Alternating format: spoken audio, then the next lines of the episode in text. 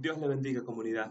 Les habla su hermano y discípulo de Cristo, Ramón de la Cruz. En este día quiero compartir con ustedes un mensaje poderoso de parte de Dios. Así que les invito a que me acompañen a hacer la oración que hacemos de costumbre para darle apertura al mensaje. Vamos a invitar al Espíritu Santo de Dios, el cual está en cada uno de nosotros, aquellos que hemos aceptado a nuestro Señor Jesucristo como nuestro Rey y Salvador, a que venga y guíe este mensaje. Oremos. Padre Celestial, en este momento te damos las gracias por este día. Reconocemos que si estamos vivos en este día no es un derecho, sino es una demostración de tu inmensa misericordia y amor. Te pedimos que podamos entender este mensaje en este día y que podamos nosotros recibir lo que tú tienes para nosotros. Te damos las gracias, Jesús, y te confesamos, Señor, todos nuestros pecados y confiamos en tu perdón infinito. Amén. En este día quiero compartir con ustedes un mensaje muy importante. Así que les invito a que vayan a la carta, la primera carta del apóstol Pedro, capítulo 5, versículo 8. Ustedes saben que el apóstol Pedro tenía un comportamiento peculiar. ¿Por qué digo peculiar? Por lo siguiente, porque cuando el apóstol Pedro conoce al maestro, el maestro automáticamente le cambia el nombre. En vez de llamarse Simón, dice el, maestro, te llamarás Pedro. Pero vamos a analizar el concepto de Simón. Simón era una persona de doblez de ánimo. Él no era constante en todos sus caminos. Era una persona que tenía un carácter y tenía una disposición siempre de discutir y de que todos se lo saben.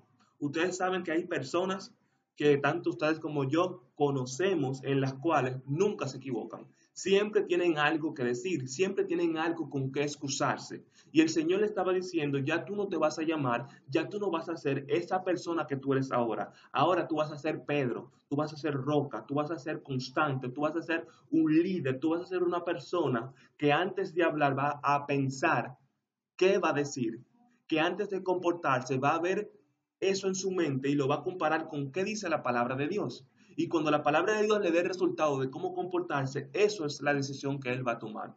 Entonces nosotros, si nos fijamos en la palabra de Dios, cada vez que nuestro Maestro, nuestro Señor y Salvador Jesucristo le llamaba a Simón, era una forma de reprender su comportamiento. Era una forma de decirle, te estás comportando como el viejo hombre y no quiero que te comportes así. Pero cuando el Maestro le llamaba Pedro lo estaba alentando, le estaba dando una palmada en la espalda, diciéndole, bien hecho, siervo fiel, te estás comportando como te he nombrado, constante, firme, como un líder al cual yo he llamado, para que me guíes a todos tus hermanos. En el, como le comentaba, en la primera carta del apóstol Pedro, capítulo 5, versículo 8, aquí hay algo muy interesante que el apóstol nos recomienda. Y es lo siguiente. Tengan cuidado y estén siempre alertas, pues su enemigo, el diablo, anda como león rugiente buscando a quien devorar. Versículo 9. Resistan sus ataques manteniéndose firmes en la fe. Recuerden que los hermanos de ustedes en todo el mundo están soportando la misma clase de sufrimiento. Qué interesante y qué bonito y poderoso consejo. El apóstol Pedro nos está diciendo que tenemos que tener cuidado y estar siempre alertas. ¿Alertas de qué y por qué? Él nos dice, alerta, pues su enemigo, o sea, él no está diciendo, ustedes tienen un enemigo. Si tú no sabes, ya lo sabes, tú tienes un enemigo y el apóstol Pedro te está diciendo, tienes que estar alerta tienes que estar alerta, pues su enemigo, ¿quién? El diablo, el opositor, el acusador, el que se opone a toda verdad, el que se opone al poder del Señor Jesús. Anda como león rugiente, anda desesperado buscando a qué presa él va a devorar. Así que nos dice, tenemos que resistir, no correr, no escondernos, resistir sus ataques, manteniéndonos. ¿Cómo los resisto sus ataques? ¿Cómo yo resisto los ataques del enemigo?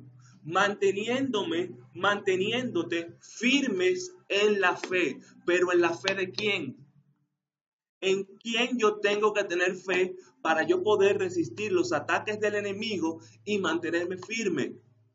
La fe, mantenerme firmes en la fe, creyendo en aquel que entregó su vida en la cruz por mis pecados y por tus pecados. Aquel que lo derrotó al que anda ahora mismo rugiente, como un león rugiente, buscando a quien devorar, al que derrotó a ese león, es que yo tengo que mantener mi fe firme, creyendo en lo que Él me dijo. ¿Y qué fue lo que me dijo el Señor?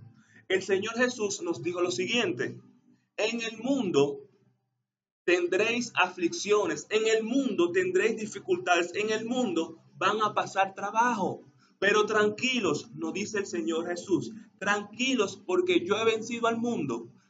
Si el Señor ha vencido al mundo y yo me mantengo firme en la fe del Señor, quiere decir que como Él venció, yo también vencí. Y si yo también vencí, aunque el enemigo, el enemigo ataque, el apóstol Pedro dice, simplemente tienes que resistir, porque tú también vas a vencer por la fe que tienes depositado en Cristo Jesús. Pero el apóstol Pedro no decía esto como una forma simplemente de palabras, como palabras vanas en las cuales él no había vivido, porque él está dando ese consejo basado en la experiencia que él mismo vivió.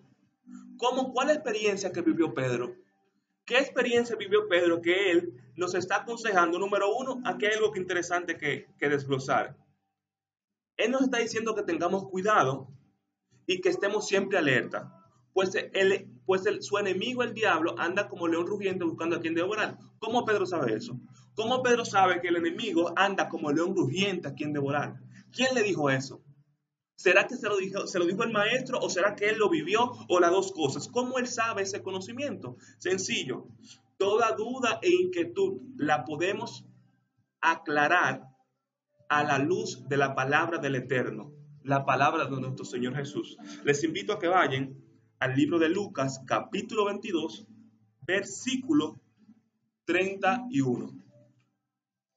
Aquí, Pedro, el apóstol Pedro, en el capítulo 30, había hecho una demostración de braveza, una demostración de yo todo lo puedo, yo todo lo sé, cuando le dice el Señor que Él puede y donde quiera que vaya el Señor, y si tiene que morir, va a morir. Le responde Pedro, como él, como él era, extrovertido, salido. Pero el Señor le dice lo siguiente, fíjense qué nombre usa. Recuérdense que el Señor lo había, lo había nombrado como Pedro, pero en este momento no lo llama Pedro, lo llama Simón. Simón, Simón, date cuenta de que Satanás ha pedido zarandearlos a ustedes como si fuera trigo. Pero yo he rogado por ti para que tu fe no falle y cuando eso pase y tú hayas vuelto a mí, fortalece a tus hermanos. El Señor le estaba dando una advertencia que más adelante, en la primera carta de Pedro, es la misma advertencia que da el apóstol Pedro, pero ya en base, bajo la plataforma de la experiencia que él vivió. Él está, el Señor le está diciendo a Pedro, el enemigo ha pedido para zarandearlos a ti, para zarandearte. ¿Qué significa eso? Zarandear como el trigo. Aquí tenemos una pequeña ilustración de trigo. ¿Qué dice el Señor? El enemigo ha pedido para zarandearte como el trigo, para moverte, para sacudirte.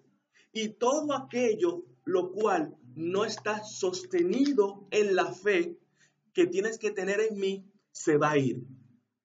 Pero pero el Señor le da un mensaje que no sé si el apóstol Pedro en aquel entonces lo pudo notar, que fue lo siguiente.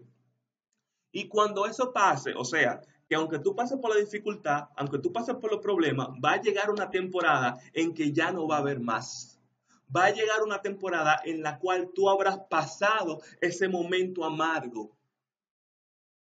Y tú hayas vuelto a mí, quiere decir lo siguiente, fíjense algo muy interesante cuando pasamos por procesos, cuando pasamos por dificultades en la cual la fe es demandada y se requiere una firmeza en Cristo Jesús, El primer momento, la primera acción que yo tengo que tomar no es empezar a ir a festejar. Pasé por esta dificultad y he salido victorioso. Esa no es la primera acción. La primera acción es darle gracias a Dios volviendo a Él. Cuando pasamos por un desierto, una dificultad, un problema, victoriosos, la primera decisión que debemos tomar es ir a la presencia de Dios a darle gloria y honra porque Él permitió que pasáramos por ese proceso y porque aprendimos la lección y hemos madurado espiritualmente.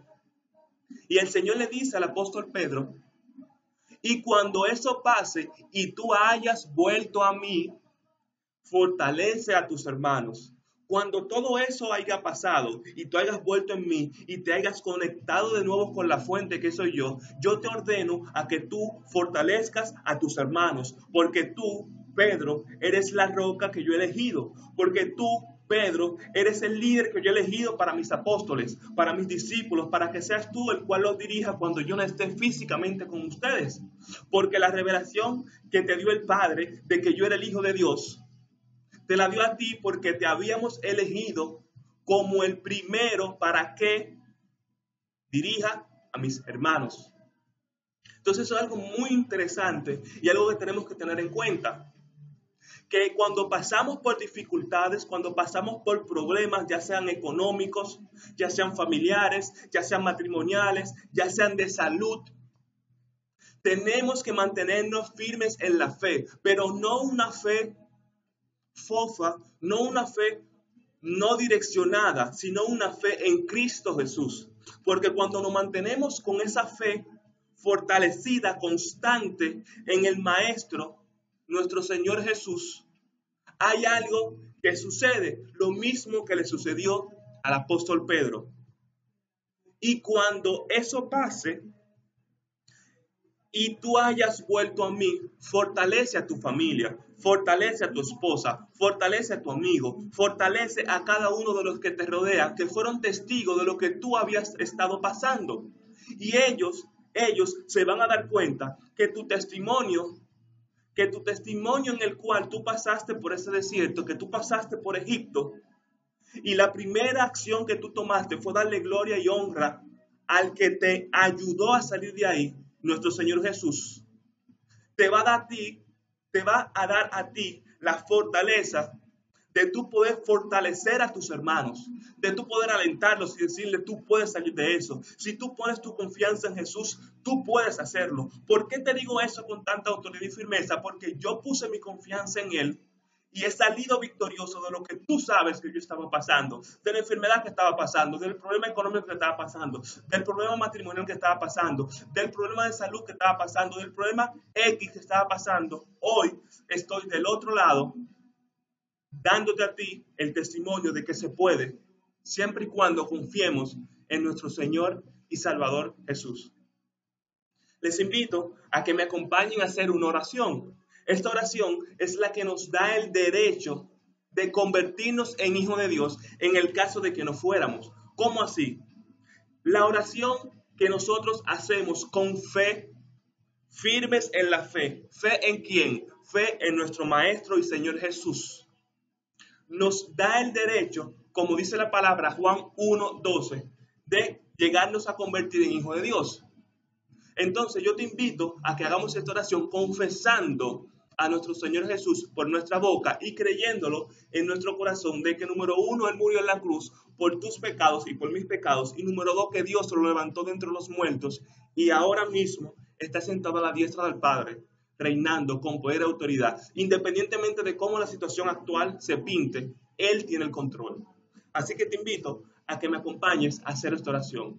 Padre Celestial, en este momento te pedimos perdón por todos los pecados que hemos cometido, consciente e inconscientemente.